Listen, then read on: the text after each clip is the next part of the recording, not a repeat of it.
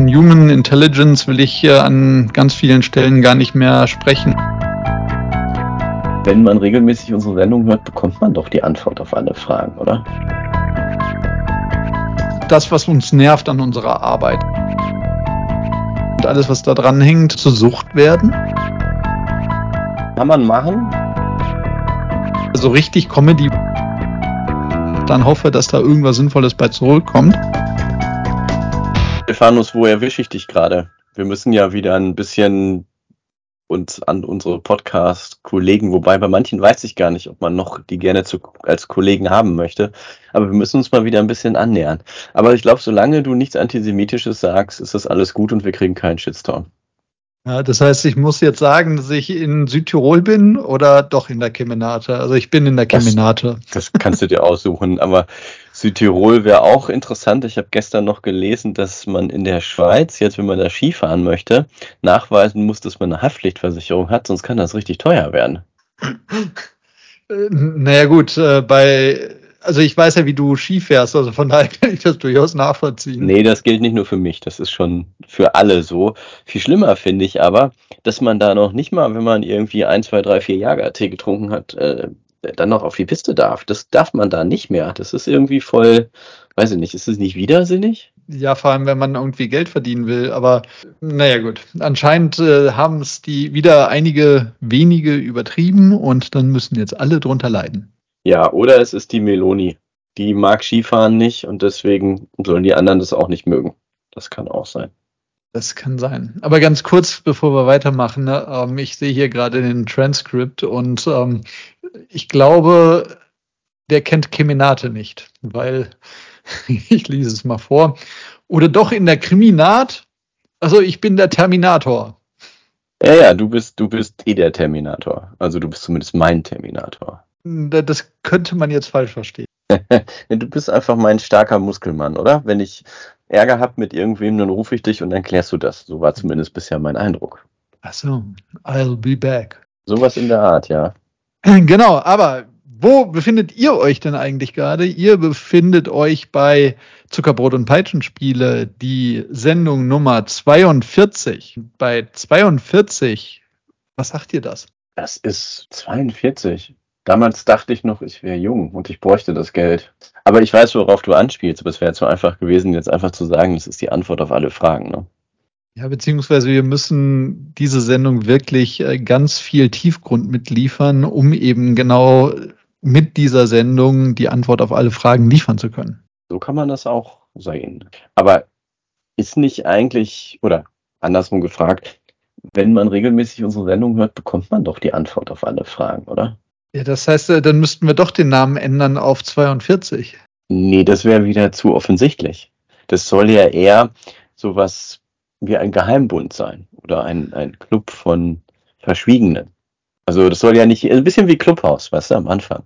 Gibt's heute ja nicht mehr so richtig, aber es soll ja nicht jeder direkt Zugriff haben auf das gesammelte Wissen. Also so diese, dieses Allmachtspotenzial durch das komplette Wissen, weißt du? Das heißt, wir müssen die Transcripts äh, verstecken und nicht KI zugänglich machen. Das weiß ich nicht, ob das notwendig ist, aber sollten wir mal drüber nachdenken. Apropos KI, Stephanus, ist das denn so gut vorbereitet, dass man sich über solche Sachen keine Gedanken machen muss?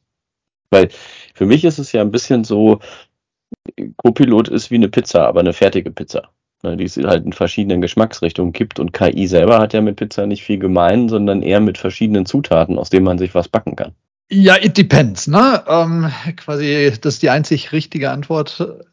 Letztlich hast du schon recht. Der, das Thema Copilot ist natürlich ein Software as a Service. Also das heißt, ist eine Funktionalität, die im weitesten Sinne vordefiniert ist. Also das heißt, sie hat klare Leitplanken, sie hat klare Vorgaben, was sie darf, was sie kann, aber auch was sie nicht darf und was sie nicht kann. Und das heißt also zum Beispiel, also Bombenpläne kriege ich immer noch nicht raus. Das ist echt nervig. Dabei soll das Sicher? doch nur für ein Beispiel dienen. Auch wenn du, auch wenn du fragst, also nicht wie eine Bombe gebaut wird, sondern wie wird es in Filmen dargestellt, wie Bomben gebaut werden? Den müsste ich mal ausprobieren. Das war doch der Trick. Das war doch der Trick, Stephanus. Ich glaub, das ja, ich könnte mir vorstellen, dass, dass sowas mittlerweile tatsächlich eingefangen worden ist und ich habe es tatsächlich noch nicht ausprobiert. Aber ich bin gespannt über die ganzen Zusendungen von möglichen Bombenbauplänen, sodass ich das Ganze dann auch mal austesten kann. Mhm. Lass das nicht also das FBI hab, hören, ne? Ich habe ich hab heute Morgen an einem Webinar teilgenommen, wo es darum ging, wie man ready wird für Co-Piloten.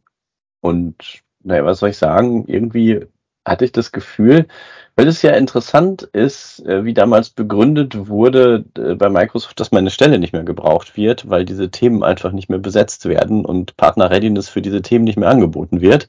Und dann hat aber einer deiner Kollegen da tatsächlich genau das erzählt, was ich sonst erzählt hätte, wenn ich noch da gewesen wäre. Wobei ich glaube, dass der aus der BG war. Aber ja, ich habe tatsächlich da nicht viel Neues gehört. Eins fand ich aber interessant, weil da, da war wieder auch in Betrug, in, in Betrug, in Bezug auf Security hat er wieder dieses Burgmodell zitiert, ne? Hat gesagt, irgendwie, nee, ist eben nicht mehr so, weil die Burg kann man ja nicht mit an den Strand nehmen und so, ne? Perimeter. Hm, aber dann hat er was anderes gesagt, nämlich, dass die Daten gar nicht für das Trainieren des Modells verwendet werden, also des großen Modells, sondern ein Modell angeboten wird, scheibchenweise für den eigenen Tenant, ne? Was dann verwendet wird, um die eigenen Daten im Tenant damit verwenden zu können. Da habe ich mich ja dann gefragt, lernt denn das Modell weiter im eigenen Tenant auf Grundlage der Daten, die in dem Tenant vorkommen? Schön, dass du es ansprichst, weil äh, es könnte, also es würde jetzt tatsächlich irgendwie geskriptet ähm, einem vorkommen, der gerade zuhört, weil ich nämlich genau heute einen Blogpost darüber geschrieben habe. Und ähm, den verlinken wir natürlich gerne in unseren Show Notes. Da müssen wir auch gleich nochmal drüber sprechen. Ähm, um das aber kurz mal zusammenzufassen. Ähm, nee, die, es gibt für das Thema Copilot keine, ähm, keine Trainings. Also das heißt, äh, die Daten dienen nicht dazu, um irgendein KI-Modell, also egal was darunter steckt, zu trainieren. Die, es werden die Sprachfähigkeiten von aktuell GPT-4 genutzt, um und, und andere auch tatsächlich, also es ist ein mehrstufiges Modell, um tatsächlich Sprache zu verstehen, Sprach, Sprache auch zurückliefern zu können in einem brauchbaren Format. Und die Daten selber kommen, also wenn ich auf eine Datei zugreife, kommen aus da, wo die Datei liegt, also zum Beispiel SharePoint oder OneDrive oder wo auch immer, auch Exchange, und werden über den sogenannten Semantic Index zugegriffen. Und äh, ich will jetzt nicht die, die ganze Technologie da runterrattern, was dahinter steckt. Nur ganz kurz, äh, das ist nämlich tatsächlich von der technischen Informatikseite sehr spannend weil der Semantic Index, wie der Name schon sagt, dient dazu, um semantische Themen miteinander zu verknüpfen. Das heißt, die Grundidee ist, dass wir wegkommen von einer Keyword Search, also das heißt, dass ich ähm, einfach die besten Keywords, die mir zu einer Sache einfallen, in ein Suchformular reinhacke und dann hoffe, dass da irgendwas Sinnvolles bei zurückkommt, sondern dass ähm, insbesondere ähnliche Dinge gefunden werden. Und ähnlich heißt nicht von der Schrift her oder von, von, von der Aneinanderreihung von Charaktern ähnlich, sondern ähnlich von dem, von der Bedeutung. Das heißt, ähm, in meinem Blogpost mache ich den, das Beispiel, wenn ich nach KI suche, dass ich dann nicht nur Dokumente oder Inhalte suche, die, wo tatsächlich KI drin steht, sondern wo vielleicht auch Copilot drin steht, aber KI nicht. Ja, das heißt, dass eben verstanden wird oder dass eben mathematisch aufbereitet wird, dass KI sehr ähnlich zu Copilot ist und dass deswegen die Inhalte eben besser okay. zusammenfinden. Genau, also es ist ein äh, super spannendes Thema. Der Semantic Index, der wird sukzessive über alle Tenants ausgerollt. Das dauert ein bisschen, weil eben das eine relativ aufwendige Berechnung ist. Ähm, das Ganze basiert auf so einer Vector Search. Ähm, wie gesagt, ich will jetzt nicht zu lang langweilen mit den technischen Details. Da gibt es äh, sehr coole Videos, habe ich in dem Blogpost äh, auch verlinkt. Und ähm, also Vector Search finde ich einfach äh, von der Idee her ziemlich, ziemlich genial. Hätte von mir sein können. Hm. Okay. Heißt aber auch, und vielleicht ist das der wesentliche Unterschied, eine Keyword Search ist ja ein ein Vergleich.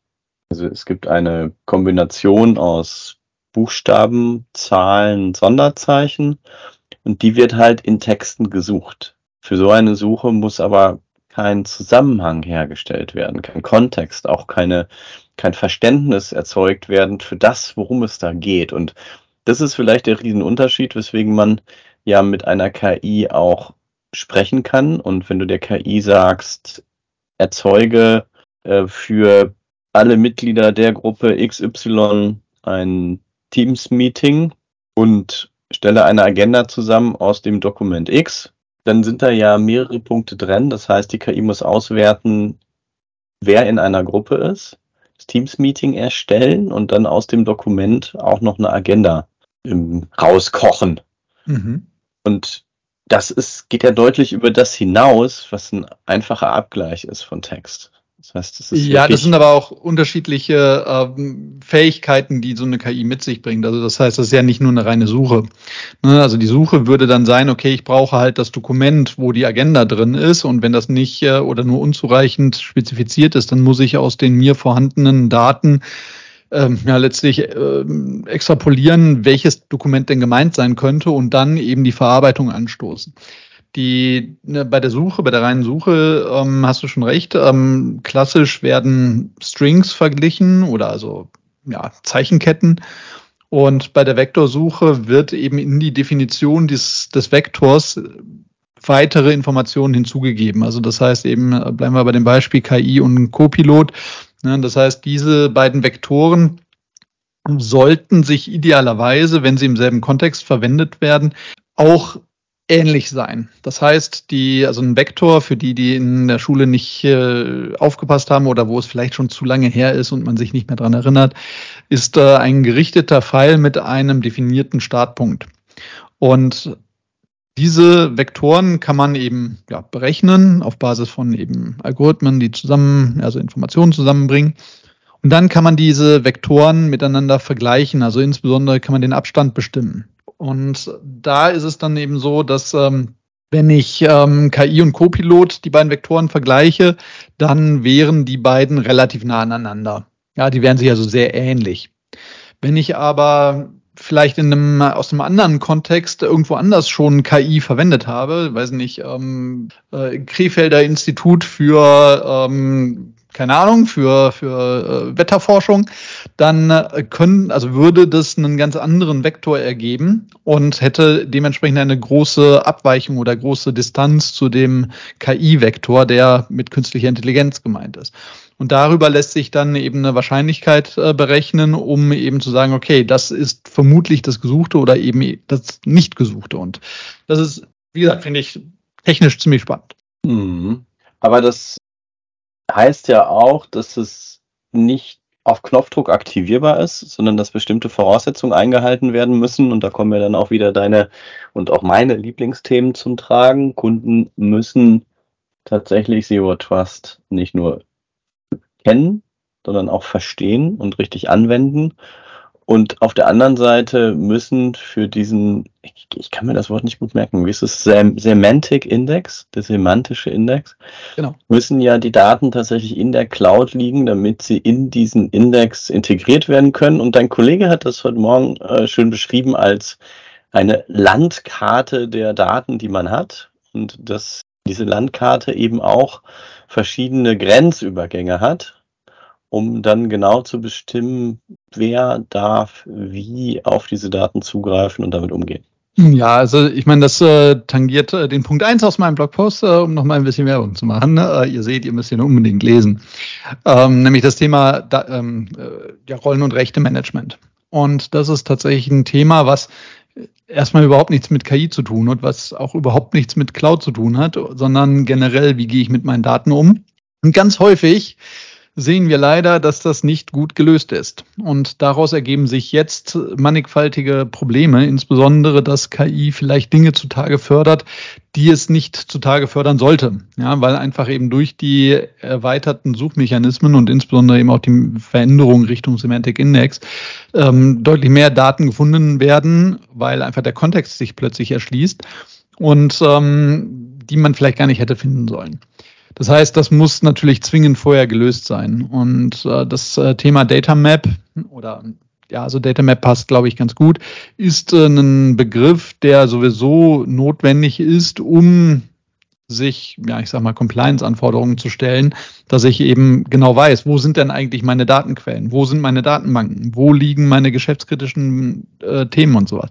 Das heißt, das ist etwas, was ich sowieso getan haben sollte, vorsichtig gesagt. Und ähm, ich gucke jetzt keinen an, aber ich weiß, dass genau alle sich jetzt wahrscheinlich angeschaut fühlen und das auch sollten. Es soll unbequem sein, weil da tatsächlich viele Hausaufgaben zu tun sind. Und ähm, ja, äh, wenn man da Versäumnisse in der Vergangenheit hat, dann sollte man sie vielleicht jetzt langsam mal gerne auch mit Partnerhilfe, also da kommt ihr dann ins Spiel, Simon.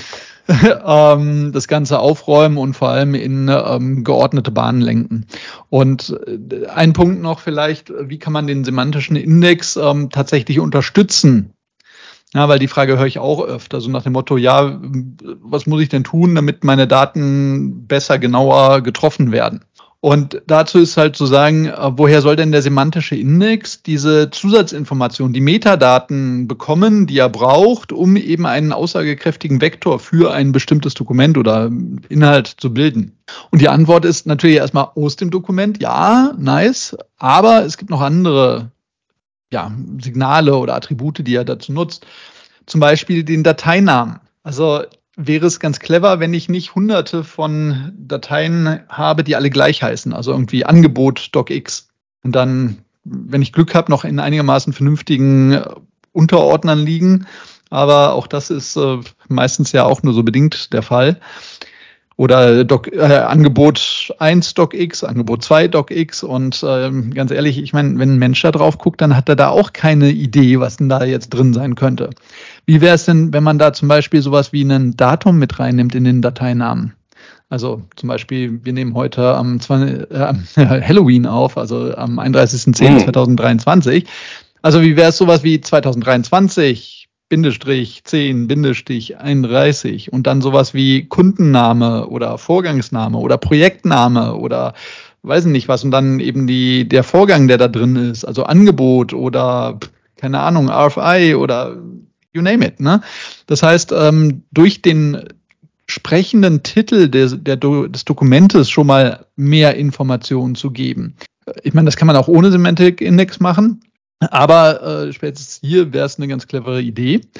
Und ich habe noch eine zweite Best Practice. Und zwar, wenn man dann Zugriff auf die Co-Piloten hat, wie wäre es dann einfach zu sagen, ich habe jetzt hier ein tolles Dokument erstellt, äh, ein Angebot oder weiß der Geier was, und dann einfach dem Co-Piloten sagen, so, jetzt erstell mir bitte noch eine Liste mit äh, Top 10 äh, Schlagworten oder Tags, wie man es so schön nennt damit ich die dann einfach in die ähm, Metatext des Dokumentes hinzufügen kann. Weil genau solche Attribute oder Inhalte werden tatsächlich eben für die Berechnung des Vektors mit dazugenommen. Von daher kann man das Ganze von menschlicher Seite unterstützen, damit die KI ihren Job noch besser machen kann, damit ich als Mensch wieder mehr davon habe. Mhm. Ja, das ist vielleicht auch ein interessanter Punkt, dass ja KI im Wesentlichen nicht dafür gemacht ist, um Menschen zu ersetzen, was an der einen oder anderen Stelle aber passieren kann, aber doch ganz wesentlich dafür gemacht ist, um Arbeit zu erleichtern, effizienter zu machen. Ja, ich glaube, so kann man sagen. Ja, und vor allem die ganzen nervigen, wiederkehrenden Admin-Arbeiten drumherum zu verschlanken, zu einfacher zu machen, dass ich sie idealerweise nur auf Knopfdruck oder auf Zuruf ähm, machen oder äh, bekomme. Und einfach dieses, das, was uns nervt an unserer Arbeit, das, was so langweilig ist, oh, jetzt muss ich schon wieder irgendwie alles in die richtige Form bringen und so, dass das einfach wegfällt, sondern dass wir uns auf die kreativen Tätigkeiten tatsächlich fokussieren können. Und also, da muss ich sagen, habe ich auch ein paar sehr positive Erfahrungen über die letzten Tage gemacht, dass das wirklich sehr hilfreich ist. Was es natürlich noch nicht wirklich gut kann, ähm, und da bin ich gespannt, wann oder ob wir da hinkommen, ist äh, tatsächlich die Sprachstile von, von dir oder von mir anzunehmen. Und also ähm, den Blogpost, den ich jetzt äh, schon ein paar Mal erwähnt habe, ich hatte angefangen, ihn durch KI erstellen zu lassen. Das war aber ziemlich generisch. Das war nicht so, wie ich es schreiben würde. Und deswegen habe ich mich dann doch dazu entschieden zu sagen, ich verzichte zumindest was das Schreiben, was den Schreibstil, den Inhalt angeht, komplett auf KI und ähm, mache es auf die althergebrachte Weise. Mal davon abgesehen, dass mir das auch echt Spaß macht. Also ich ähm, schreibe das gerne, ähm, weil es mir eben so ja, aus der Seele spricht. Und damit will, also ich will diesen Inhalt eben nicht ja, verwässern durch irgendwelche KI-Eingaben. Natürlich lasse ich mir gerne helfen, was die Rechtschreibung angeht. Ne? So ist nicht. Ähm, das heißt, die roten Kringel schaue ich mir dann schon genau an. Aber das ist ja keine echte KI. Ja, bei Rechtschreibung, da muss ich langsam, so wie sich das bei uns im Land entwickelt, auch an Rechtschreibung denken. Ich habe heute beim, beim Postillon gesehen, dass Aldi Nord jetzt nur noch Deutsche in Wehrmachtsuniform abbilden wird in seinen Prospekten, um keinen Shitstorm mehr zu kriegen nachdem sie es sich ja erlaubt haben, tatsächlich ähm, Menschen mit anderer Hautfarbe als die des Durchschnittsdeutschen in, in ihren Angebotsprospekten zu haben und das hat wohl einen, einen riesen Shitstorm erzeugt, wo ich mich frage, sag mal, was ist eigentlich bei diesen Menschen schiefgelaufen? Also über das Verhalten von Menschen auf sozialen Medien im Internet muss man ja nicht mehr viel Worte verlieren. Aber dass es wirklich so fundamental neben der Spur ist, das hätte ich tatsächlich nicht erwartet. Ja, du sprichst mir aus der Seele und das ist eine Ausprägung, aber du siehst es halt äh, im Moment doch recht häufig, dass einfach, ich, ich weiß auch nicht, also von Human Intelligence will ich hier an ganz vielen Stellen gar nicht mehr sprechen und ähm, das, das bringt mich zu einem Film, den ich äh, vorgestern gesehen habe und äh, den ich eh auch erwähnen wollte heute. Und zwar, vielleicht hast du ihn gesehen, und zwar Superintelligence. Den, der irgendwas sagt der mir. Äh, erzähl mal weiter, oder ich habe ihn, wollte ihn gucken. Ey, genau, also gesehen. Erzähl mal. Hauptdarstellerin ist äh, Melissa McCarthy, die man vielleicht auch äh, aus Filmen mit ähm, Sandra Bullock kennt. Also ja eine auch, etwas ähm, schlankere Frau. Genau die. Mhm. Und ähm, also Spoilerwarnung, also auch wenn der irgendwie komödiantisch sein soll und manchmal auch zu einem Lächeln zwingt, so also richtig Comedy war es dann doch nicht, zumindest nicht für mich. Ähm, und es mag sein, dass der leicht gesponsert wurde von Microsoft. Aber das ist mir erst, erst später das dann, ist oder im Laufe des Films Filmen aufgefallen. Mit, mittlerweile so, dass deswegen, wenn Microsoft doch die Surface-Produktlinie irgendwann, sagen wir mal, vorsichtig reduzieren sollte, dann wäre das schade, weil mittlerweile sieht man schon viele Surfaces auch in Serien und äh, Filmen.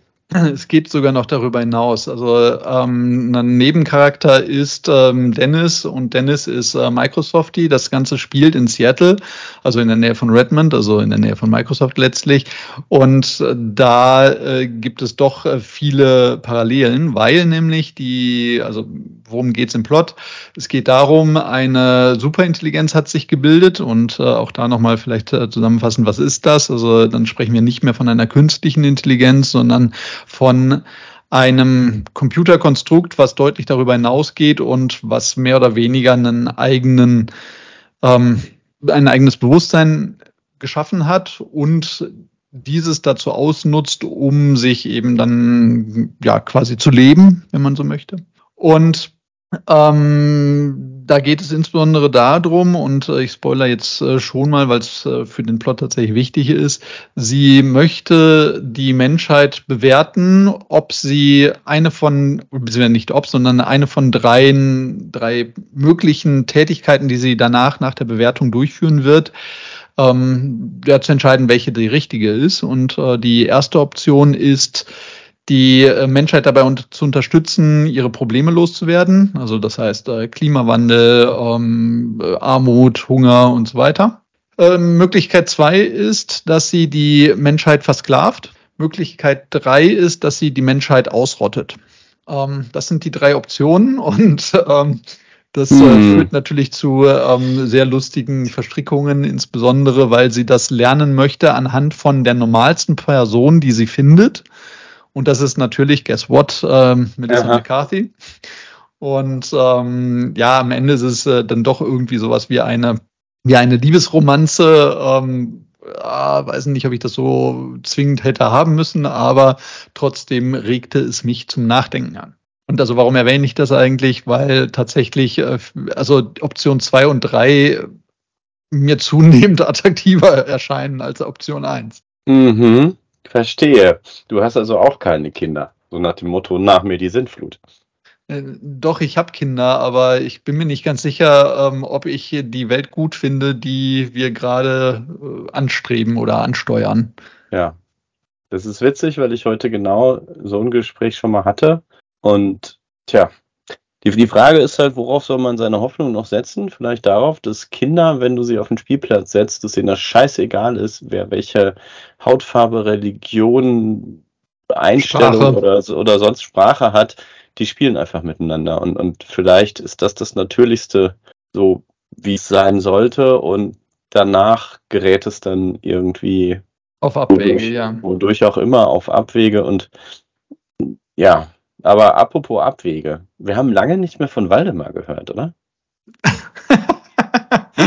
Waldemar ist jetzt nicht das Schwein von den, wie heißen denn die? Doch, der also Waldemar ist auch ein Schwein, aber ach, das ist jetzt sogar doppeldeutig. Also, Waldemar ist ein Schwein bei, wie heißen die? Die drei Freunde, die immer Detektiv ich schon, spielen. Ja. Genau, aber wir meinen natürlich den Wladimir. Ja, ähm, über ihn liest man im Moment relativ äh, merkwürdige Dinge in äh, obskuren Zeitungen. Also das, äh, da geht's mir so ein bisschen wie bei Man in Black, äh, dass ich halt irgendwie die Schundzeitung lesen muss, um die Wahrheit zu erkennen. Und ähm, weil die einen sagen halt, ähm, oh Gott, ähm, lebt er überhaupt noch? Naja, also ob das, das Dasein des Wladimir Putins, ob man das mit menschlichem Leben gleichsetzen sollte, ist vielleicht auch eine philosophische Frage, mal abgesehen von den Fakten. Ja, absolut. Und äh, natürlich dann auch äh, generell ähm, äh, im Zuge von äh, 7. Oktober, also sprich äh, von dem ähm, bestialischen Überfall der Hamas äh, auf Israel, ähm, äh, welches Verhalten er da an den Tag legt und dann auch seine, ja, ich sag mal, ähm, ein Teil seiner Bevölkerung, aber das ist eigentlich etwas, was ich mir für den Peitschenhieb aufheben wollte.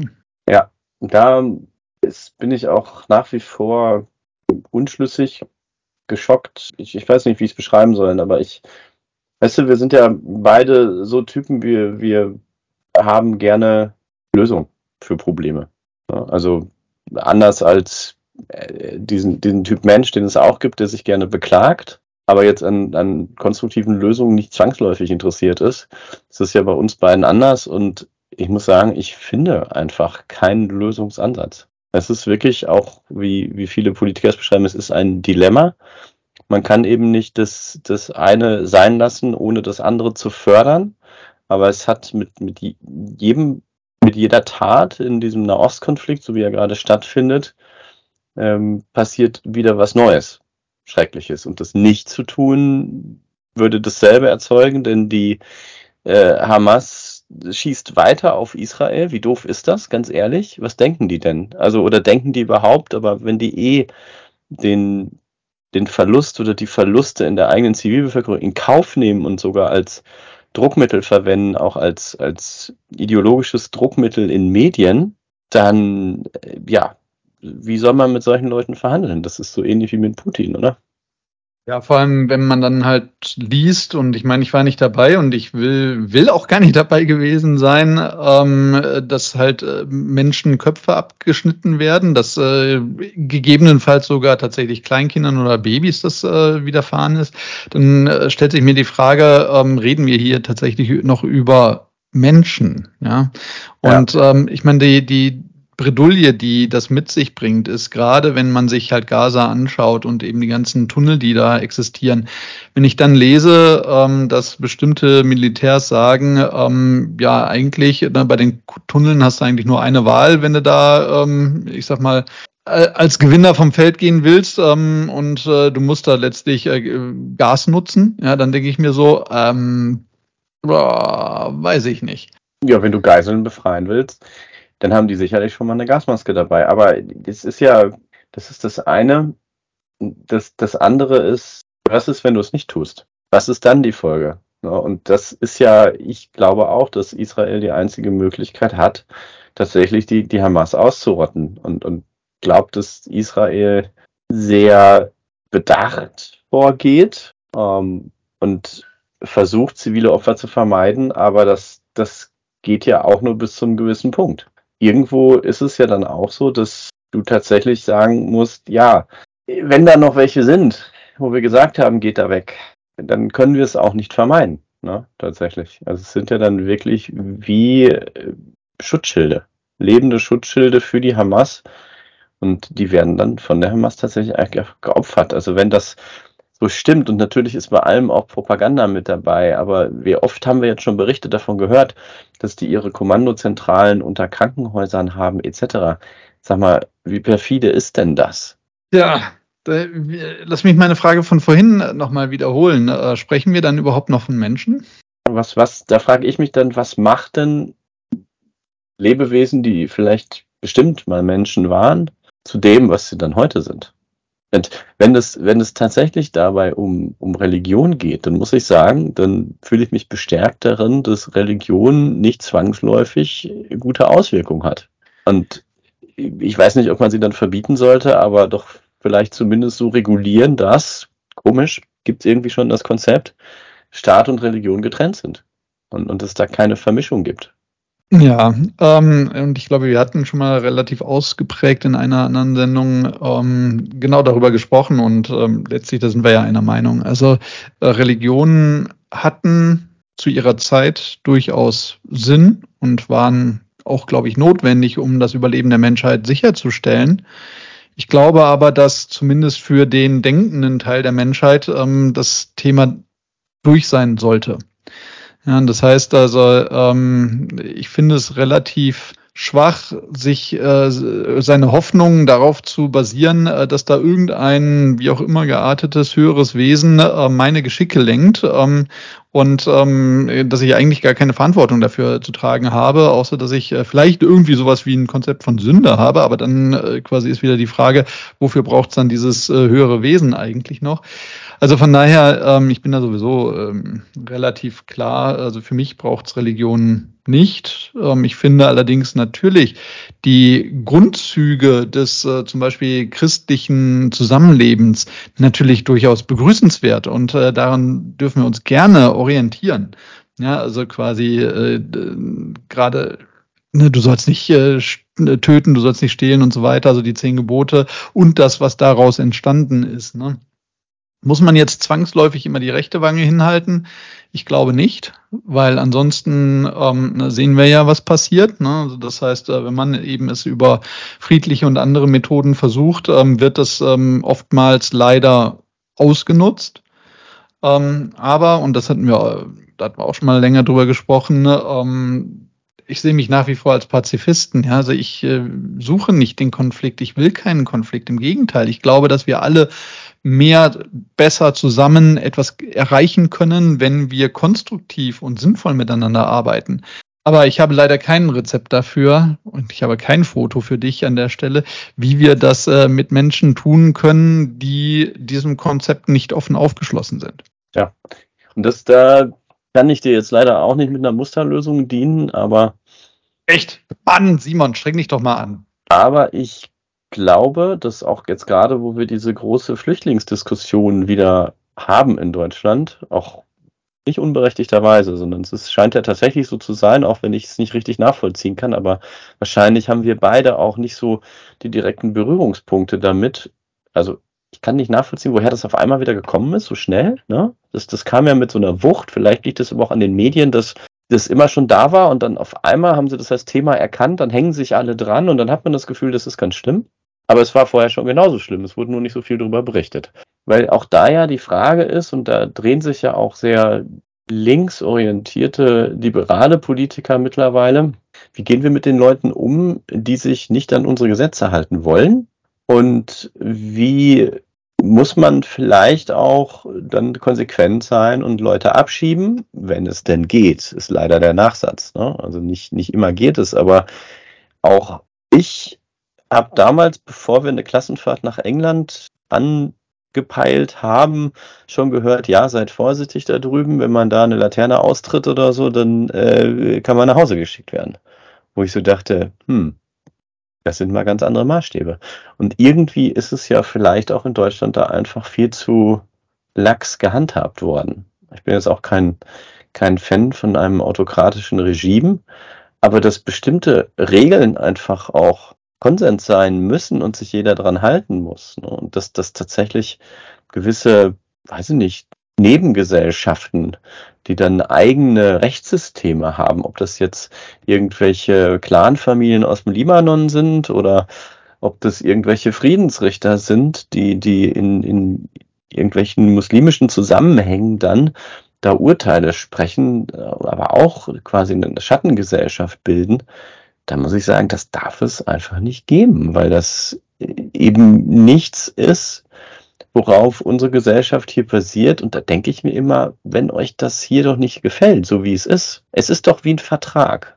Wer in Deutschland leben möchte, der muss das Grundgesetz akzeptieren und sich daran halten. Und wer das nicht möchte, der soll sich doch was suchen, was er besser findet. Aber es geht ja nicht, sich einfach nicht dran zu halten. Ne? Ja, also absolut. Und ich meine, gut, dass äh, äh, du hast jetzt äh, Clan-Kriminalität äh, angesprochen, was ich auch nicht nachvollziehen kann. Wie kann sich ein Staat denn tatsächlich es erlauben, dass es äh, in deiner Nachbarschaft, also in Duisburg, ähm, Bereiche gibt, wo sich quasi die Polizei nicht reintraut? Also die ja, diese no Exekutive. Ja, ja. Also vorsichtig gesagt, sowas darf es eigentlich nicht geben. Aber wie sind wir da hingekommen? Also insbesondere, weil quasi äh, für jeden kleinsten oder jede kleinste Aktivität, die von ähm, Polizeibeamten durchgeführt wird, die vielleicht irgendjemandem aufstoßen, muss man sich äh, sehr sehr lange und sehr ausgiebig rechtfertigen. Auch wenn es vielleicht ähm, vorsichtig gesagt in, in vielerlei Hinsicht ähm, gerechtfertigt wäre. Ja, das heißt also, die, ähm, die Polizeiarbeit ist durch die zum Teil natürlich berechtigte, aber zum Teil vielleicht auch äh, überbürokratischen Themen äh, sehr schwierig geworden und äh, so dass dann eben lieber nicht gehandelt wird, als dass äh, man sagt, oh, es könnte ja was sein und nö, auch auf den ganzen Papierkram und die ganzen Folgen, die daraus entstehen, habe ich keine Lust, also machen wir es nicht. Und das darf eigentlich nicht sein.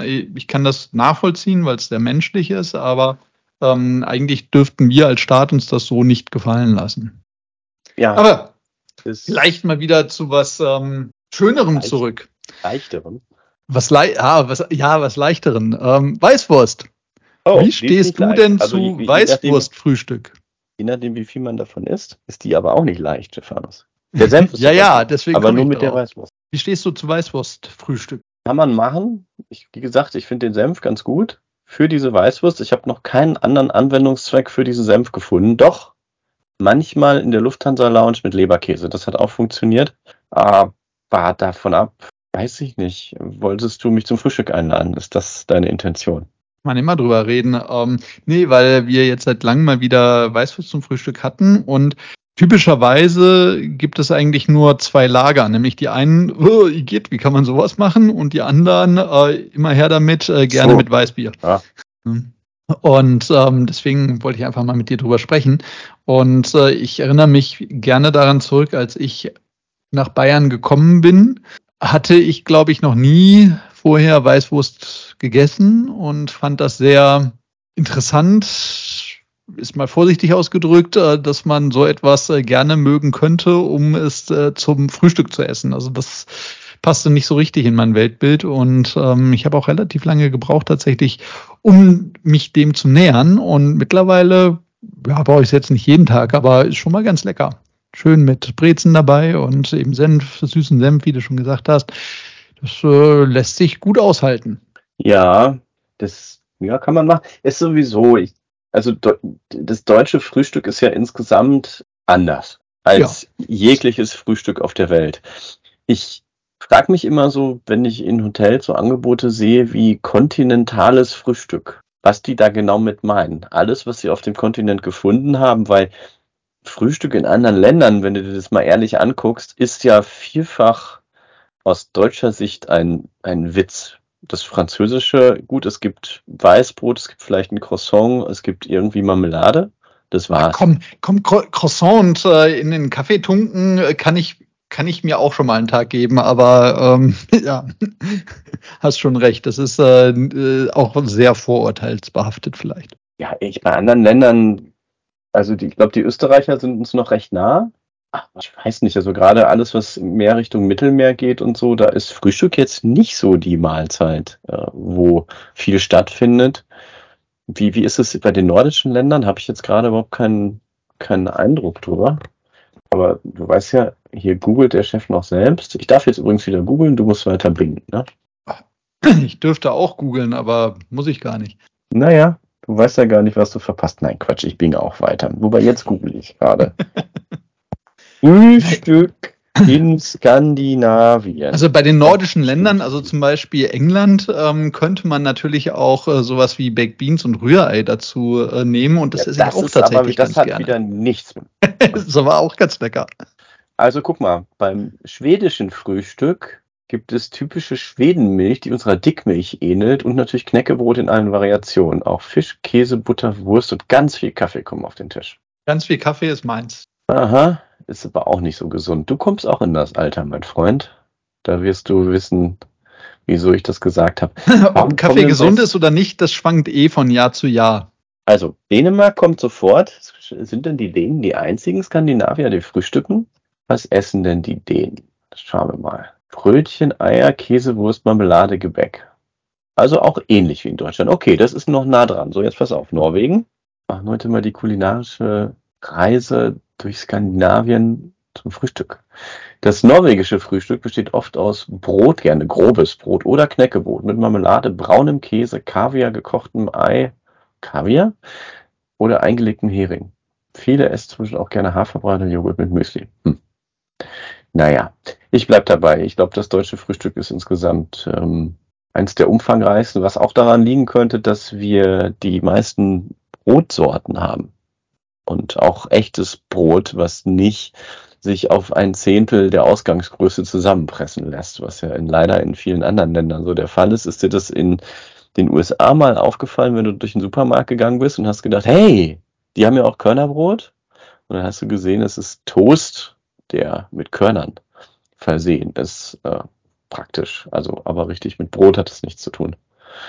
Ja, ganz äh, spannend. Es gibt in ähm, manchen Orten der USA ausgewanderte deutsche Bäcker, die eben vernünftiges Bäckerhandwerk dort betreiben und ähm, typischerweise sehr begehrt sind, weil eben das deutsche Brot ja durchaus äh, ja einzigartig auf der Welt ist und natürlich auch äh, seinen Grund hat, dass es einzigartig ist. Und von daher ja, ähm, da, darauf würde ich nicht ver, äh, verzichten wollen, tatsächlich, also auf das deutsche Brot deutsches Brot. Ja, das, ähm, das ja, ohne so. Schnäuzer. Da, da, bin ich ganz, ganz bei dir. Deutsches Brot. Ja, oh Mann, wie sind wir bloß da hingekommen? Ich weiß es gar nicht mehr. Ich weiß es nicht. Über die Weißwurst sind wir da hingekommen. Über deine Weißwurst, oh Gott. Also wenn wir jetzt bei allen Themen so weit abschweifen, dann lass uns mit Sarah Wagenknecht gar nicht erst anfangen, oder? Ja, ich glaube, wir müssen auch gar nicht lange über sie sprechen. Ähm, das machen die anderen schon. Das, das machen die anderen schon, genau, unsere Marktbegleiter, genau, die sich darüber auslassen. Vielleicht nur einen Satz in die Richtung. Ich bin ganz froh, dass sie das tut, weil meine Hoffnung, und das mag naiv sein, aber meine Hoffnung ist, dass die ganzen, die AfD nur deswegen wählen, weil es halt nicht die etablierten Parteien sind, ähm, halt dann wieder rüberschwenken können und eben nicht die AfD weiter wählen. Das wäre meine Hoffnung. Und ähm, dann müssen wir mal gucken, was tatsächlich äh, in ähm, Sarah Wagenknechts Partei dann Partei-Thema wird und äh, Programm und wie wir dann äh, uns äh, dieser Herausforderung stellen. Aber auf jeden Fall würde es mich sehr freuen, wenn da eine deutliche Wählerbewegung von AfD zu ihr stattfinden würden. Ich fände es auch gut. Ich muss ja sagen, dass es mittlerweile irgendwie an Populismus alles nicht mehr zu überbieten ist. Also wenn es da jetzt noch jemanden gibt, der sich nicht zu schade dafür ist, jeden äh, populistischen Tiefschlag und, und wenn er noch so tief unter die Gürtellinie und unter die Moralgürtellinie eigentlich genauer genommen kommt, aufzufangen und darauf einzugehen, warum soll die AfD denn Monopol haben darauf?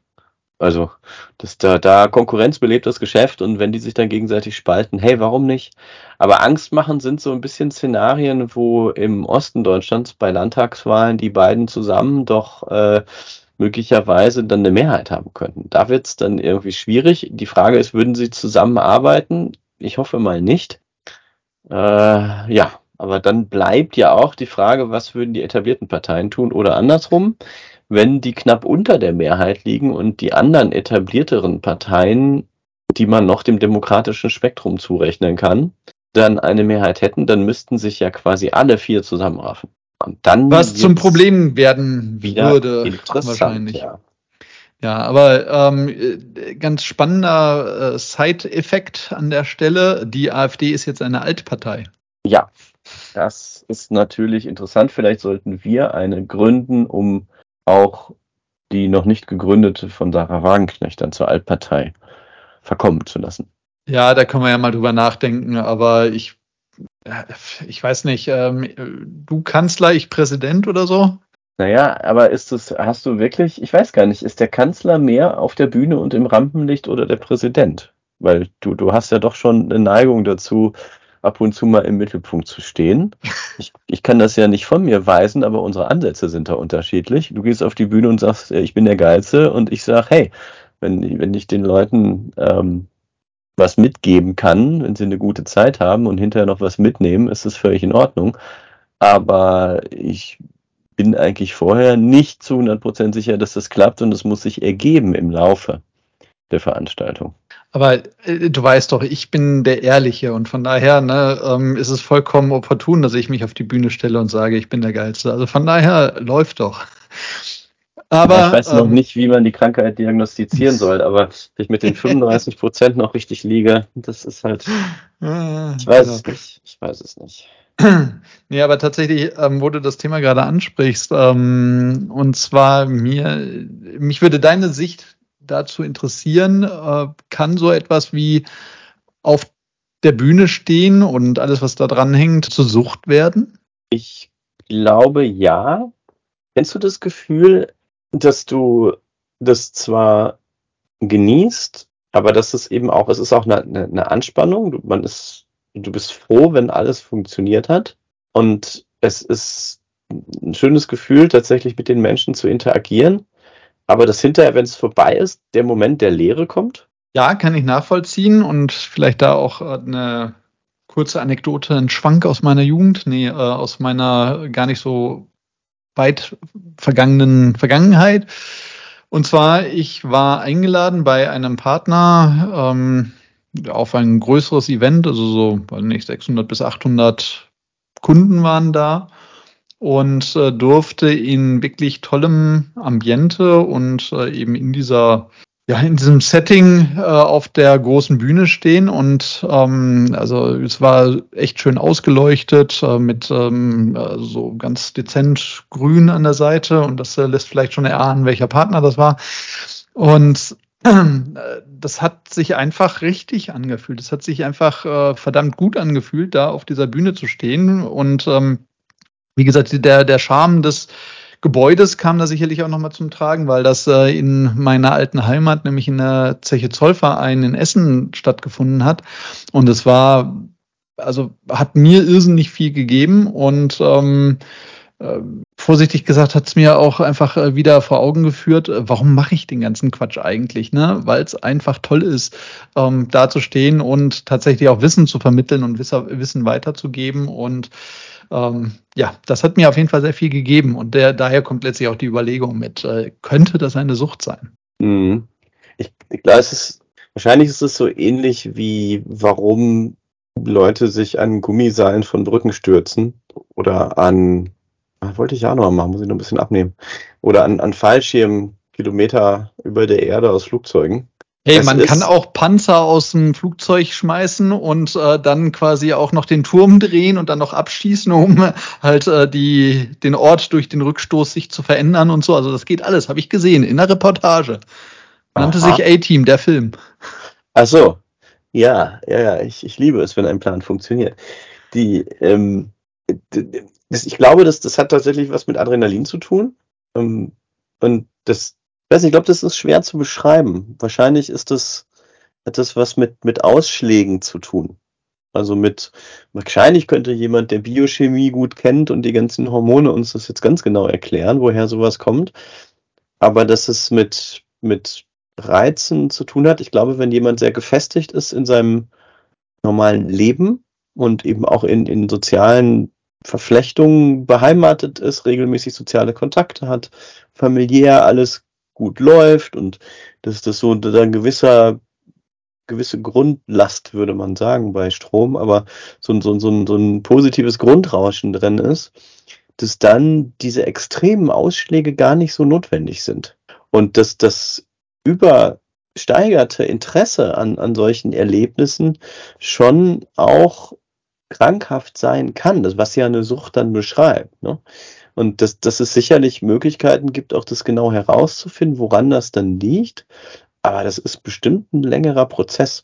Das Ding ist aber, dass solche Leute, wenn sie nicht so austicken wie Elon Musk, ähm, ja eigentlich unauffällig sein können ansonsten. Und, und die ja dann auch keine Gefahr für andere darstellen. Und dass deswegen die, die, die, das, die, die Auffälligkeit dieser Sucht nicht so große Auswirkungen hat. Es ist anders, als wenn du spielsüchtig bist und irgendwie deine Kinder nichts zu fressen haben, weil du äh, den letzten Euro wieder in, in irgendeinen Spielautomaten gejubelt hast. Ja, aber das ich hätte doch gewinnen können. Ja, ja, du nicht. Aber das, das hätte, das hat direkte Auswirkungen. Aber wenn jemand süchtig ist, danach irgendwie auf der Bühne zu stehen, wo, wo ist dann das, wo es andere negativ beeinflusst? Die Frage ist, muss eine Sucht überhaupt jemanden negativ beeinflussen? Aber ähm, ja, damit sie, damit sie als, als behandlungsnotwendig gilt. Oder was hat der die Einzelne davon? Also A, an positiv, aber vielleicht auch an negativ. Vielleicht ist dieser, dieser, dieser ähm, Moment, wenn alle weg sind, wo dann so eine, so eine Lücke ist, vielleicht ist das genau die Gefahr, dass das größer wird. Ich musste zwischendurch dran denken, wenn Felix Lobrecht so erzählt hat, ähm, auch über seine Depri-Phasen oder auch bei ähm, Rob, nicht Robbie, Robin, Robin Williams, ähm, dass Menschen, die in, in der Öffentlichkeit oft als sehr lustig gelten, wenn sie mit sich alleine sind, auch immer mal wieder depressiv sein können. Das fand ich eigentlich sehr interessant. Das ist sicherlich nichts, was man verallgemeinern kann, aber ich glaube, auch wenn ich es wissenschaftlich nicht belegen kann, dass es da eine Häufung gibt. Und dass das eine vielleicht mit dem anderen zusammenhängt. Ja, ich sage ja immer, ne, ähm, quasi hätte ich nicht Informatik studiert, hätte ich äh, Psychologie studiert, weil es einfach echt ein sehr spannendes Thema ist. Und dann hättest du mehr über deine 35 Prozent rausgefunden. Ah, Denn viele, die Psychologie studieren, wollen mehr über ihre eigene Störung erfahren. Ja, vielleicht äh, hat das irgendwas damit zu tun. Und das sage ich, obwohl meine große Psychologie studiert. Ja, dann äh, können wir sie ja mal als Gast dazuladen. Ja, wir können sie mal fragen, wie sie das so findet. Und sie müsste ja keine Namen von KommilitonInnen, muss man ja in dem Alter sagen, nennen. Aber ich glaube schon, dass sie Beispiele dafür finden kann. Stimmt. Aber ähm, vielleicht noch ein nächstes Thema, was ähm, worüber ich gestolpert bin und was da ein Stück weit auch mit reingeht. Und zwar die Gen Z, ne, die jetzt so langsam ins Arbeiten kommt. Oder auch nicht. Ne? Ähm, sehr lustiger ähm, äh, Artikel, beziehungsweise ich glaube, es ging über Insta letztlich, wo sich ein Insta-Mädel darüber beklagt hat, dass doch ein 9-to-5-Job irgendwie echt anstrengend ist und man zu nichts anderem mehr kommt. Weil wenn ich dann noch ins Büro fahren muss und dann noch in einer, also ein bisschen weiter draußen wohne, also die Strecke vielleicht ein bisschen länger ist und dann noch äh, die Rush-Hour dazukommt und ich dann abends auch wieder zurückfahren muss, dann ist ja der ganze Tag schon weg. Und ich kann ja gar nicht mehr arbeiten und ich, ich habe hier keine Zeit mehr für Freunde, äh, Spaß und äh, sonstiges. Und ähm, das ist voll ja, doof für die Life-Life-Balance, oder? Genau, und da fällt mir dann einfach nur dazu ein, ne, wie ähm, Wolfgang Grupp gesagt hat, ne, wer zu Hause arbeiten kann, ist unwichtig. Also das sollte sie sich vielleicht auch nochmal vor Augen führen. Ähm, wobei ich das äh, schlicht einfach nicht teile. Dieses, ähm, dieses Zitat von ihm, was ein Stück weit natürlich aus dem Kontext gerissen ist, weil natürlich, wenn ich ein produzierendes Gewerbe bin und die meisten der Angestellten tatsächlich eben ja, am Band, an der Maschine, an was auch immer arbeiten, was man eben nicht zu Hause machen kann, dann ist natürlich nachvollziehbar, dass er so eine Aussage hat.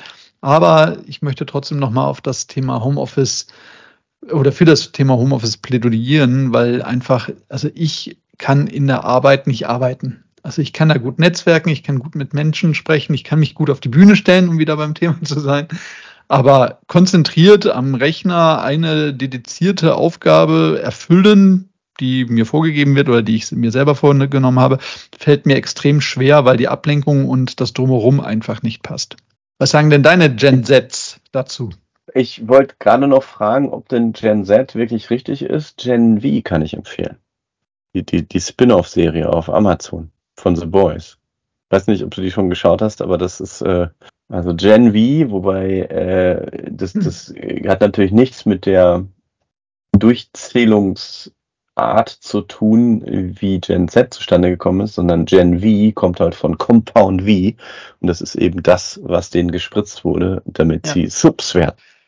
Ja, ich, äh, dazu muss ich sagen, ich, ich habe The Boys tatsächlich noch nicht zu Ende geguckt. Ich hänge irgendwo ich glaube, Ende der zweiten Staffel oder so.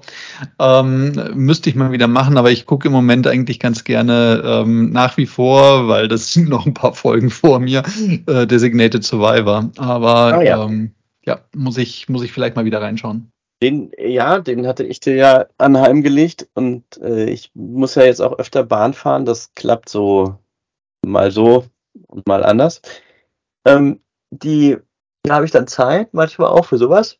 Da habe ich dann mal die dritte Staffel von Lupin gesehen und muss sagen, ähm, nachdem die ersten beiden ja sehr so, ah, ne, und ein bisschen vielleicht zu sehr konstruiert und so, muss ich sagen, dass die dritte da jetzt äh, sich das ein bisschen zu Herzen genommen hat. Also das, die kann man gut gucken. Es ist unterhaltsam und nicht so drüber wie vielleicht die ersten beiden da ich Staffel 1 und 2 nicht gesehen habe, ähm, sag uns doch noch mal kurz, was denn äh, ungefähr so Inhalt sein könnte. Naja, es geht unterm Strich um einen Meisterdieb, der sich an Arsène Lupin, an den Roman orientiert. Und das ist schon, schon sehr interessant und auch wie die Parallelen da gezogen werden, aber es wirkt halt in den ersten beiden Staffeln so manchmal ein bisschen unwahrscheinlich, als dass man das hätte alles so arrangieren können. Die dritte wiederum, das ist schon, das lässt sich schon besser nachvollziehen. Also es, es klingt so, als hätte man das tatsächlich alles so hinkriegen können. Also wenn ich dann Designated Survivor, The Boys, Gen V durch habe, dann kann ja. ich mich äh, dem ja. auch nochmal widmen. Sehr gerne. Ja, Stefanus, vielleicht wäre es mal Zeit für ein Sabbatical, um mal wichtige Sachen zu machen. Ja, aber ich glaube, Bingen, wie ich ja gelernt habe von dir, äh, gehört, glaube ich, nicht dazu, dass das eine der wichtigen Sachen ist. Nee, aber man sollte es trotzdem mal gemacht haben. Und auf der anderen Seite ist es das so, dass du dann nach der, wenn die gute Cliffhanger gebaut haben, dass du nach der einen Folge sofort das Verlangen hast, die nächste noch hinterher zu schieben, bis dann der Streamingdienst, das machen aber auch nicht alle, dich irgendwann fragt, bist du noch da? Bist du sicher, dass du nach der dritten Folge jetzt noch weiter gucken willst? Und das ist so, wie du kennst es ja, wenn du von der Bühne kommst, würdest du ja am liebsten gleich wieder hochgehen. Ja, logisch, Effekt. logisch. Wo, wobei tatsächlich, also Netflix macht das äh, ziemlich gut, dass du einfach weiter gucken kannst was mich bei Disney total stört, dass sie das überhaupt nicht gut können. Ja, weil dann kommt der lange Abspann und dann dauert das und dann ähm, findest du den Knopf nicht für nächste Folge und dann äh, hast du die Möglichkeit nicht äh, zum Teil den Vorspann zu überspringen, beziehungsweise der sollte vielleicht automatisch weggelassen werden. Dann, äh, wenn ich eben äh, Staffel oder Folge an Folge schaue, wäre es vielleicht auch ganz schön, wenn der Rückblick nicht mehr stattfinden würde. Und also da können sich die anderen echt noch was von abschneiden, was äh, wie Netflix. Ja, das stimmt schon. Und ja, ich, also es gibt halt so viele Sachen, die man gucken könnte. Und manche machen halt richtig Spaß und, und das, du merkst halt, da willst du dabei bleiben. Und bei manchen quälst du dich auch so durch und denkst, ja, naja. Ja, aber dann, dann breche ich ab mittlerweile, weil ich einfach sage, das, das muss einfach nicht sein. Aber warum komme ich überhaupt nicht dazu, Serien zu gucken? Weil ich nämlich ganz viel Podcasts gehört habe jetzt auch in der letzten Zeit und deswegen würde ich ganz gerne noch zwei empfehlen. Und den einen, den hat man vielleicht schon mal ähm, empfohlen bekommen aus anderen Podcasts, nämlich Stay Forever und insbesondere die Folge über den Pentium. Die fand ich äh, sehr, sehr schön, weil einfach auch so ein Hast Stück weit. du dir aber nicht selber drauf geschafft, sondern hat dir ein anderer Podcast, Ja, den sag ich doch. auch gehört hat. Ja, empfohlen. sage ich doch. Ähm, deswegen bin ich überhaupt erst drauf gekommen und kann ich tatsächlich äh, sehr empfehlen, weil es, äh, also dieses in Erinnerungen schwelgen und sich dann zu überlegen, jo, kenne ich, kenne ich, kenne ich, ja, hatte ich auch, hatte ich auch, hm, ja, jetzt wo du sagst, ähm, also da ich äh, habe wahrscheinlich von außen betrachtet sehr interessant ausgesehen, dass ich mal so genickt habe und so, ja, ja, ja, genau so war es. Und also von daher wirklich äh, sehr zu empfehlen. Ein weiterer Podcast, ähm, der aber äh, mir so nicht empfohlen wurde, ist ähm, ein anderer und zwar äh, der heißt äh, You Are Fucked. Und damit Aha. ist jetzt nichts, ähm, äh, ja, ich sag mal, Richtung Erwachsenenunterhaltung äh, angedacht, sondern es geht darum, ähm, insbesondere wie, also in der ersten, also es geht um äh, Hacks und ähm, ne, so nach dem Motto, ja, du hast jetzt ein größeres Problem, weil deine ganze Infrastruktur nicht mehr funktioniert. Äh, insbesondere eben anhand äh, von Anhalt Bitt- Bitterfeld, die ja, ja, wie, wie der Titel schon sagt, ne, ziemlich äh, gefuckt waren, weil einfach nichts mehr ging. Und äh, das wird da sehr schön aufbereitet, also kann man sich auch sehr gut anhören. Und in dem Zuge tatsächlich ganz spannend, was heute ähm, veröffentlicht worden ist, äh, nämlich ähm, äh, Simon, hast du zufälligerweise in den nächsten Tagen einen Termin beim Amt? Bei irgendeinem? Nee, nicht akut. Ja, da hast du Glück, weil wird wahrscheinlich eh nicht funktionieren. Weil Okay. irgendwie so halb, halb NRW ist gerade offline, also die ganzen ähm, ja, äh, äh, Kreisverwaltungen und dergleichen, weil nämlich der IT-Dienstleister wohl ähm, ein kleines Sicherheitsproblem hatte und deswegen jetzt nichts mehr geht. Und ich bin gespannt. Morgen ist ja bei euch Feiertag in NRW, also bei uns in Mhm. Bayern zum Glück auch, aber bei euch eben auch. Das ist vielleicht ganz gut. Ich glaube aber, der eine Tag wird nicht reichen, um das wiederherzustellen. Deswegen ist vielleicht ganz gut, wenn man gerade keine Amtsgeschäfte zu tätigen hat. Ja, aber ganz ehrlich, die Digitalisierung ist doch in Deutschland schon relativ weit, oder? Und äh, von daher ist das ja Ah. alles sicher und es kann ja eigentlich auch gar nichts passieren, oder? Ganz spannend, heute ein Artikel im Handelsblatt, ähm, wo es darum ging, äh, dass eine Befragung von Beamten und Behördenchefs äh, gemacht worden ist, wie denn der Stand der Digitalisierung sei, ob man auf einem guten Weg ist und äh, ob man denn noch Hoffnung hat. Und äh, kurz zusammengefasst, Spoiler, ähm, sieht nicht so gut aus. Hm. Ja. Aber was mir da in dem Zuge äh, suspekt aufgefallen ist, weil ich lese Handelsblatt jetzt tatsächlich schon ein bisschen länger und auch regelmäßig, womit ich nicht gerechnet hätte, dass mir da eine Werbung von Computerbild eingespielt wird quasi. Also sprich, dass die tatsächlich im Handelsblatt gedruckt ähm, so eine Viertelseite ähm, Werbung für Computerbild machen. Da habe ich mir so gedacht, oh Gott, äh, wenn das so weitergeht, dann stelle ich das Handelsblatt wieder ab. Hm. Ja gut, Computer braucht kein Mensch. Also Ja, eben. Und also das, äh, ne, das, das erinnert mich, äh, diese Folge, äh, diese Sendung haben wir aber tatsächlich viele äh, Anspielungen auf Filme und dergleichen, ähm, äh, auf äh, an Star äh, nein, Spaceballs. Und zwar, wo nämlich die äh, Spaceballs mit dem Kopf auf dem Planet der Affen landen und äh, dann sich die Affen unterhalten und sagen, äh, geil, Spaceballs, die machen uns den ganzen Planeten der Affen kaputt. Genau so. ja, und nun, jetzt ist schon wieder die Zeit rum, würde ich fast sagen. Ja, aber eine Sache müssen wir noch machen. Na, zwei Sachen sogar tatsächlich. Weißt du, was wir ganz lange nicht gemacht haben? Wir haben ganz lange auch nicht mehr in die Post geguckt. Ich habe dir ganz lange keine Zuschauerfragen mehr gestellt. Ja, das stimmt. Äh, Das können wir gleich gerne machen. Äh, Vorher noch äh, quasi Werbung. Und Oh, zwar, Werbung. ja, ja, und zwar in eigener Sache. Weil ihr könnt jetzt die ähm, Shownotes viel einfacher erreichen. Ihr müsst nicht irgendwelche äh, schwierigen Domainnamen einfach behalten, sondern ihr müsst nur noch behalten zups.work. Weil darüber kommt ihr nämlich jetzt ab sofort und schon immer eigentlich, also eigentlich seit dem Wochenende, glaube ich, habe ich die Domäne gekapert und äh, registriert und zups.work, also Z-U-P-S.work. Und dann landet ihr auf unserer Seite, wo wir die Show Notes veröffentlichen und äh, wo ihr auch die ganzen Links zum Nachlesen und ähm, äh, Nachhören und Nachschauen und allem überhaupt bekommt. Mhm.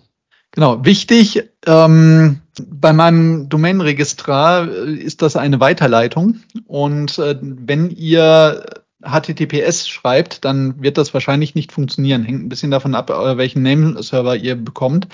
Ähm, ich sag mal 50-50, dass ihr dann weiterkommt, weil nämlich ähm, das mit dem Zertifikat und mit der Weiterleitung und so weiter, ich will euch da gar nicht langweilen, nicht so richtig gut funktioniert. Deswegen macht es einfach äh, komplett ohne HTTP oder HTTPS oder sonst was davor, einfach nur zups.work. Ah, gut. Ähm, kannst du das noch fixen irgendwann? Weil das ist ja schon unhandlich, ne? Ja, ich habe es versucht. Ähm, ich müsste dann wahrscheinlich einen anderen äh, Domainregistrar machen oder ich müsste dann eine Webseite mit Zertifikat hintermachen und dann die Weiterleitung weitermachen. Und also das ist schon ein bisschen, bisschen aufwendiger und da habe ich, um ehrlich zu sein, wenig Interesse gerade. Ähm, also ich habe es letztlich über Cloudflare dann auch nochmal versucht umzubiegen. Ähm, Dadurch, dass ich aber ein kostenloses oder ein teilweise kostenloses Angebot ähm, von GoDaddy nutze, wo ich den äh, Namespace bzw. Die Nameserver nicht ändern kann, äh, es ist äh, alles ein bisschen längeres äh, Thema und ähm, lasst einfach den, das Protokoll vorne weg, dann kommt ihr auch hin. Mhm. Ja, dann lass mich mal eben in die in die Zuschauerpost gucken, da hat sich tatsächlich einiges angesammelt. Bevor du das machst, lass ja? mich doch noch meinen Peitschenhieb machen, damit wir das Thema auch weg hätten. Und ich meine, wir haben schon über ähm, äh, unser kleines Schweinchen Waldemar gesprochen und ähm, dass äh, Waldemar ja sich äh, zum Ziel gesetzt hat, die bösen Nazis aus der Ukraine zu vertreiben. Und äh, dann fand ich es doch ganz spannend zu lesen, dass ein antisemitischer Mob äh, in Russland ein, äh, quasi in ein Flugzeug gestürmt hat, um nach Juden zu suchen, um, weiß ich nicht, was mit denen zu tun. Und äh, wo ich mir dann spontan dachte, fang doch erstmal vor der eigenen Haustür an zu kehren, bevor du ähm, mit irgendwelchen fadenscheinigen Gründen versuchst, äh, die Ukraine zu. Das ist richtig, aber die Frage ist, lebt er noch? Von daher, da wissen wir ja nicht, weil dann kann dein Appell ja möglicherweise nicht umgesetzt werden. Ja, was die Sache aber auch nicht besser macht. Aber gut, ähm, dann lass uns zum Abschluss äh, noch ein wenig Fanpost nehmen. Also mhm. es wird ja wahrscheinlich nur Fanpost sein. ja, ich weiß nicht. Also es ist, ist sehr unterschiedlich. Manchmal ist es auch informativ ich glaube, ich weiß nicht, ob wir das jetzt piepen müssen, aber ich kann es ja einfach so, äh, so vorlesen, äh, wie es gekommen ist. Oder wir müssen es doch wieder als unangemessen raten hinterher. Aber die Frage war, ähm, Stephanus, weißt du, wie Sperma schmeckt? Ja, auch da. Wahrscheinlich die, wäre die richtige Antwort depends, ähm, aber tatsächlich nein, wissen tue ich es nicht. Du, du bist, äh, ich, so ich, ich, ich, ich, hätte dich sonst auch gefragt, wie du das wo du, wie du es rausgefunden hast. Aber äh, das, eigentlich, ich habe eigentlich auch nur eine Kunstpause gemacht, weil es geht äh, noch weiter. Stefanus, wusstest du, dass man den Geschmack beeinflussen kann? Also Über, durch wahrscheinlich den, durch genauso wie du wie, wie du äh, durch äh, Spargel und Ananas ja, und äh, ähnliche. Ich, genau, ähm, du, hast es, du hast es erkannt. Also im Endeffekt können wir sagen, äh, liebe Julia, das war Stefanus schon bekannt. Ja? So, jetzt muss ich mal eben noch hier Blättern gucken. Ich habe natürlich alle ausgedruckt, weil digital ist ja nicht so unser Ding. Wir sind ja jetzt schon im gewissen Alter. Was war die nächste Frage? Ah, die hier ist ganz nett. Stephanus, was ist denn etwas, von dem du jetzt schon weißt, dass du in 30 Jahren bereut haben wirst, es nicht getan zu haben? Boah, um, ähm, das ist äh, tatsächlich schwierig. Ähm, also wenn ich das heute wüsste, dann würde ich es wahrscheinlich ändern, ähm, weil ich denke, ich tatsächlich es hat mit deiner Bucketlist zu tun. Ja. Äh, wenn du denn eine hast und wo ähm, jetzt schon absehbar ist, dass du doch nicht mehr in einer F35 fliegen wirst, obwohl du das immer vorhattest oder sowas. Ne, das ist auch aus Umweltaspekten überhaupt nicht mein Ansinn. Ne, aber ganz spannend. Ähm, ich mache mir schon Gedanken darüber, ähm, ob ich es mal bereuen werde, dass ich nicht mehr Länder gesehen habe. Weil ähm, mhm, guter ich, Punkt ich, ich habe natürlich ein paar Länder gesehen, aber ich lege es jetzt auch nicht darauf an, irgendwie halt alle, weiß nicht, wie viel haben wir in der UN, 194 oder so, Länder zu bereisen und halt die, die nicht in der UN sind, vielleicht auch noch. Ähm, also das ist nicht mein Ansinnen und äh, ich hatte letztens ein Gespräch mit einer Person, die meinte, ähm, quasi Ziel ist 100, also sprich 100 Länder gesehen, bereist zu haben und aktueller Stand wäre irgendwo was bei 80.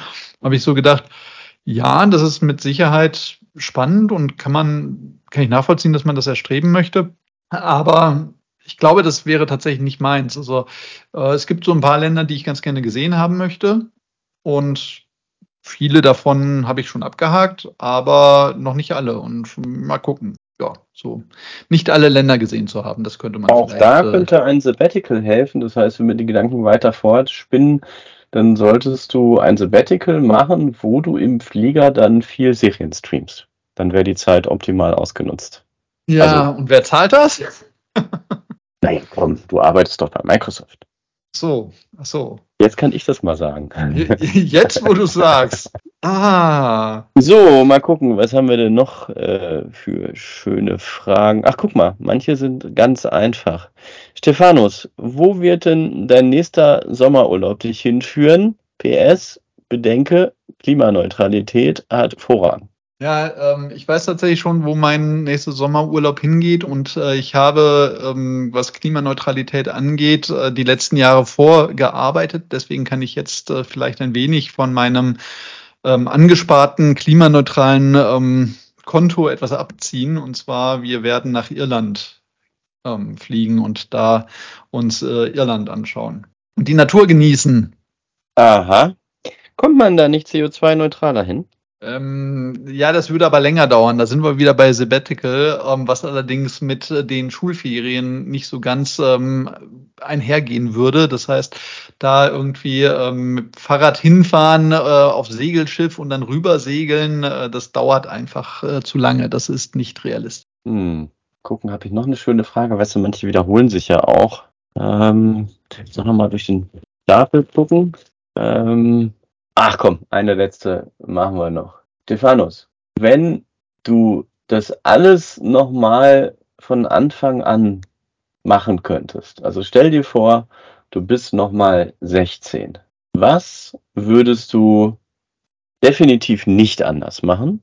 Und lass mal die äh, persönlichen Sachen außen vor, weil wenn deine Frau zuhört, kannst du ja schlecht sagen, nee, die würde ich nicht heiraten, die alte. Das geht nicht, das wissen wir. Deswegen lass mal all diese persönlichen Sachen, Frauen und Kinder außen vor und denk mal an all die anderen Sachen, die damit nichts zu tun haben. Also, wenn du nochmal 16 wärst, was würdest du definitiv nochmal so machen und was würdest du anders machen? Die Antwort ist relativ einfach, nämlich nichts. Also ich würde nichts anders machen, weil ich sehr glücklich bin, wie mein Leben verlaufen ist, ähm, mit allen Höhen und Tiefen, weil letztlich aus Misserfolgen, aus Fehlschlägen kann man lernen, es durchaus charakterbildend ist, ähm, wobei nicht jeder das mitgekriegt, also nicht selber mitkriegt, also allen voran unser lieber Freund Waldemar. Ähm, also von daher äh, würde ich tatsächlich äh, eigentlich gar nichts ändern, weil dann wäre ich heute nicht, nicht hier. Wäre ich äh, sicherlich ein anderer, wäre ich woanders, wäre ich, wird mein Leben ganz anders aussehen und das will ich schlicht gar nicht. Ich bin zufrieden, so wie es ist. Natürlich ja, wäre natürlich. Seite hättest du Bitcoins gekauft, ja, äh, was heißt kaufen? Äh, meinen. Man hätte sie einfach äh, meinen müssen in 2010. Also auf die Frage ähm, quasi, ich hätte jetzt eine Zeitmaschine und könnte zurückgehen. Was, welche drei Worte würdest du sagen? Äh, Bitcoin 60.000 verkaufen. Ja. Jetzt habe ich es hab verraten. Jetzt machen das alle. Das äh, ist doof. Naja. Aber dann lass mich doch mal die Frage zurückspielen in dein Feld. Ah. Der 16-jährige Simon. Ja. 16-jährige Simon. Was würde der anders machen? Ich weiß es gar nicht. Ich muss dir dabei pflichten, vieles ist ganz gut gelaufen und ich jetzt natürlich ein bisschen so an dem Umbruch nochmal beruflich was Neues zu machen. Wobei ich irgendwie das Gefühl habe, dass dir das auch noch, äh, dass das auch noch auf dich zukommt innerhalb der nächsten fünf Jahre. Vielleicht ist jetzt fünf auch nicht richtig getippt oder so, aber ich glaube, dass Microsoft sich gerade sehr verändert und dieser Trend dahin irgendwie, wer schon lange dabei ist, ein gewisses Alter erreicht hat und damit auch einen gewissen Kostenfaktor darstellt, ähm, dann schon kritischer betrachtet wird, als das vielleicht vor fünf Jahren noch war. Von daher, ja, also ich finde es gerade sehr spannend und ich glaube nicht, dass ich was anders machen würde, weil es auch sich gezeigt hat, dass das, selbst wenn ich was anders gemacht hätte, am Ende, also Mark Forster, ne, es wird gut sowieso, ähm, es ist auch so. Also irgendwie werden am Ende die Sachen doch alle gut und die, sie fügen sich, auch wenn man manchmal nicht genau sieht, wohin. Aber das finde ich gar nicht bedrohlich. Ganz im Gegenteil. Ich muss sagen, dass ich jetzt gerade sehr genieße, eine gewisse Gelassenheit zu haben und, und einfach auch beruflich sehr, sehr geradlinig vorgehen zu können und, und einfach alles zu hinterfragen und auch ganz klar überall meine Meinung mit einzubringen, was ich vielleicht, weiß ich nicht, vorher so nicht getan hätte oder auch bei Microsoft so nicht getan habe oder hätte, weil ich immer gedacht habe, ja, wer weiß, ähm, was das dann für Auswirkungen hat. Aber da muss ich sagen, fühle ich mich jetzt sehr wohl, weil ich weiß, dass das geschätzt wird. Und das ist schon ein Riesenunterschied. Und ich habe auch das Gefühl, dass wir da tatsächlich sehr viel bewegen können. Also wir im Sinne von äh, ich mit den beiden Kollegen, die mit mir dahin gewechselt sind. Und dazu macht es noch Spaß, wenn es auch Arbeit ist, wo man ehrlicherweise sagen muss, nach einer Zeit mit wenig Arbeit ist auf einmal wieder richtig Arbeit eine Umstellung. Aber das gehört halt dazu. Ja, ja, ich sage ja nur, ne, 9 to 5, ne, man kommt halt zu nichts mehr, ne? Ja, nein, kommt ja drin vor. Hast du Zeit? Nein, ne?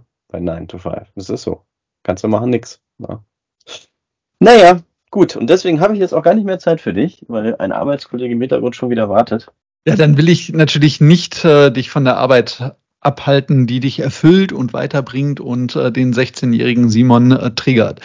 Von daher hat mir wie immer viel Spaß gemacht und ähm, jetzt gilt es auch äh, daran, sich zu verkleiden. Es ist Halloween. Es äh, wird schaurig schön werden. Ähm, wir haben mit dieser Sendung natürlich wieder alle eure Fragen gelöst. Klar, ist ja auch die 42 gewesen. Von daher Ziel erreicht, gute Zeit gehabt und ihr dürft euch freuen auf die 43, die natürlich dann auch irgendwann demnächst bald kommen wird. Genau so sieht's aus. Habt euch wohl. Bis dahin. Macht's gut. Ciao, ciao.